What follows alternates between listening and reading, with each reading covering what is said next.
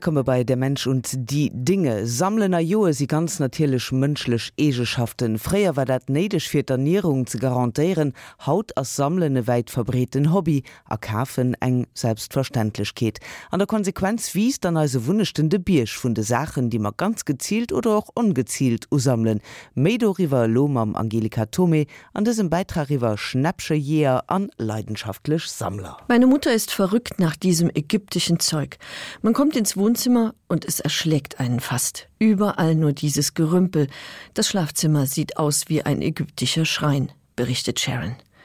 Sharons Mutter sammelt, ihr Vater sammelt an, genauer gesagt, er hamstert. Er kauft sich kistenweise Beuteltee, jede Woche einen neuen Karton.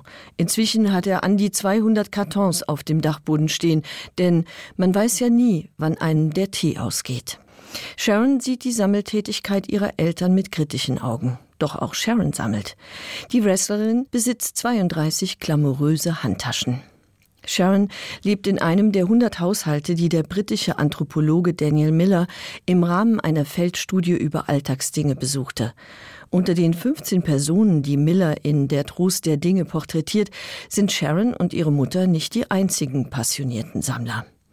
Da wären noch Marina mit ihren Happy Meal Figuren, Simon, der bereits 15.000 Schallplatten auslagern musste, oder Malcolm, der auf seinem Computer Dokumente über seine Vorfahren speichert. Jeder von ihnen hat eine andere Motivation, Dinge anzusammeln. Marina geht es um die Verbindung zu ihren Kindern, Simon um das Gefühlsspektrum, das in der Musik Ausdruck findet, Malcolm um seine Herkunft. Dann wäre da noch Mr. Clark, der die verschiedensten Dinge sammelt. Vom Weihnachtsschmuck über Spielzeugbausätze bis zu Uhren und Gläsern. Vor allem aber sammelt Mr. Clark seit seiner Kindheit Briefmarken. Mr. Clark sammelt nicht, um Profit zu machen. Seine Briefmarkensammlung sollte nie eine Investition sein. Wertschöpfung heißt für Mr. Clark stattdessen geduldiges Erweitern seiner Kenntnisse, schreibt Miller. Durch seine Tätigkeit sammelt Mr. Clark Wissen über Briefmarken an und mit Hilfe der Briefmarken erweitert und vertieft er seine Kenntnisse der Geschichte und Geographie. Die Jagd nach Briefmarken, die seine Sammlung ergänzen, führt den Rentner unter anderem auf Messen, wo er sich mit anderen Sammlern und Händlern austauscht. Sammeln vertreibt Langeweile, dient der Weiterbildung, fördert soziale Kontakte und ist heute als Hobby und als Ausdruck der Selbstverwirklichung allgemein akzeptiert. Der Sammeltrieb ist dem Menschen ebenso wie der Jagdtrieb angeboren. Beides diente ursprünglich der Versorgung mit Nahrungsmitteln. Mit dem wachsenden Angebot an Waren verblasste dieser Aspekt, neue traten zutage. Bis zum 18. Jahrhundert war das Sammeln von Dingen als lasterhaft verschrien und, da den meisten die Mittel dazu fehlten, ein Privileg der Oberschicht. Herrscher sammelten Kunstwerke, Kurioses und kostbare Gegenstände aus fernen Ländern. Sammeln galt lange als Ausdruck von Eitelkeit und Gier.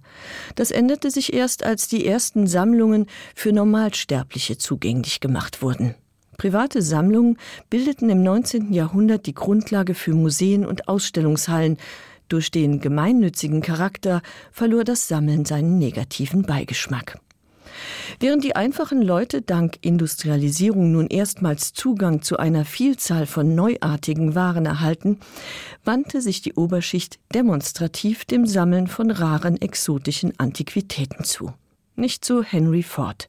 Der amerikanische Autobauer begann 1906 Alltagsgegenstände zu sammeln. Seine Sammlung von Relikten wuchs bis 1929 zu einem Museum an.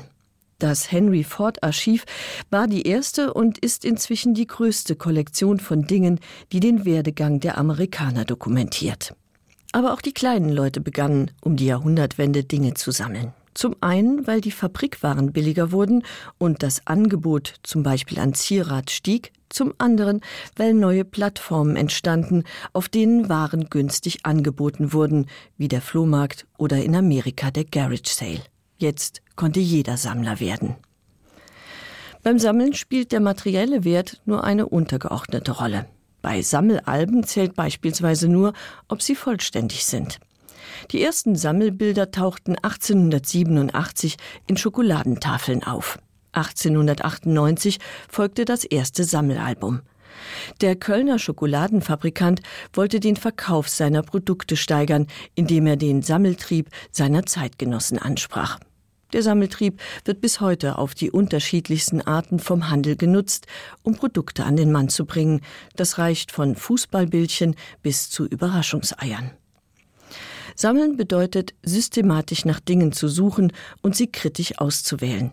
Die Jagd nach neuen Objekten zielt darauf, eine möglichst vollständige Serie von Dingen herzustellen. Damit bildet das systematische Sammeln den Gegenpol zum Ansammeln oder Anhäufen von beliebigen Dingen. Das Anhäufen von Krimskrams war Bruno Taut ein Kraus. Er plädierte öffentlich fürs Wegwerfen und das Entrümpeln von Wohnungen. Der deutsche Architekt entwarf schmucklose, funktionelle Bauten wie beispielsweise die Berliner Hufeisensiedlung. Nüchtern sollte nach seinen Vorstellungen auch die moderne Wohnung sein. In seiner Schrift Die neue Wohnung, die er 1924 allen Frauen widmete, wetterte er gegen Nippes, Souvenirs und Deko und die Tyrannei des Leblosen, die den Bewohner zum Leibeigenen der Dinge macht. Sein Ruf traf auf taube Ohren. Wenn man Daniel Millers Porträts liest, gewinnt man den Eindruck, dass das Ansammeln von Dingen große Ausmaße angenommen hat und viele Facetten hat. In Familie Clark beispielsweise wird nichts weggeworfen, was noch zu gebrauchen ist. Folglich ist der Dachboden vollgestopft. Hier steht die Funktionalität der Dinge im Vordergrund. Die Clarks horchten aber auch all die Dinge, die im Leben ihrer Kinder eine besondere Rolle spielten. Hier geht es um die Erinnerung. Sherons Vater indes horchte Tee, um in Notzeiten darauf zurückgreifen zu können. Nahrung zu horten und Güter anzusammeln sind wichtige Überlebensstrategien. Das weiß vor allem die Kriegsgeneration. Nach dem Zweiten Weltkrieg konnten auf dem Schwarzmarkt wertvolle Gegenstände gegen lebenswichtige Nahrungsmittel getauscht werden. Hamsterfahrten aufs Land waren gang und gäbe. Menschen hochten Dinge aus Angst vor Krisen und Katastrophen, vor Preissteigerungen oder Versorgungsengpässen. So führte beispielsweise das Verbot von Glühlampen europaweit zu Hamsterkäufen. Die Angst vor schlechten Zeiten verführt zum Ansammeln von Dingen, ebenso wie die Gunst der Stunde, das unwiderstehliche Angebot. Ladenhüter waren zweiter Wahl und Auslaufmodelle, die als Sonderangebote angepriesen werden, lassen die Herzen von Sparfüchsen höher schlagen. Räumungs- und Schlussverkäufe sind das Mecker der Schnäppchenjäger, Sonderangebotsprospekte ihre Lieblingslektüre. Sie sparen, indem sie Schnäppchen jagen. Selbst wenn sich die Anschaffung als Fehlkauf oder überflüssig entpuppt, Hauptsache günstig eingekauft. Der Gedanke des Sparens verleitet zum Kaufen, und Kaufen macht nun mal Spaß. Kaufen dient in der Konsumgesellschaft neben der Anschaffung von Dingen auch hedonistischen Zwecken. Der Akt des Kaufens an sich befriedigt, hält die Stimmung auf und vertreibt die Langeweile. Dieses Stimmungshoch genießen Sammler ebenso wie Schnäppchenjäger. Sammle Joen versurgen alles ganz normal Egenschaften wie Angelika Tome illustriert dann du wennst doch Futter für Industrie an Handel. Sie nämlich nutzen des Egenschafte ganz bewusst für hier Ziele an net 19 Minuten Obele.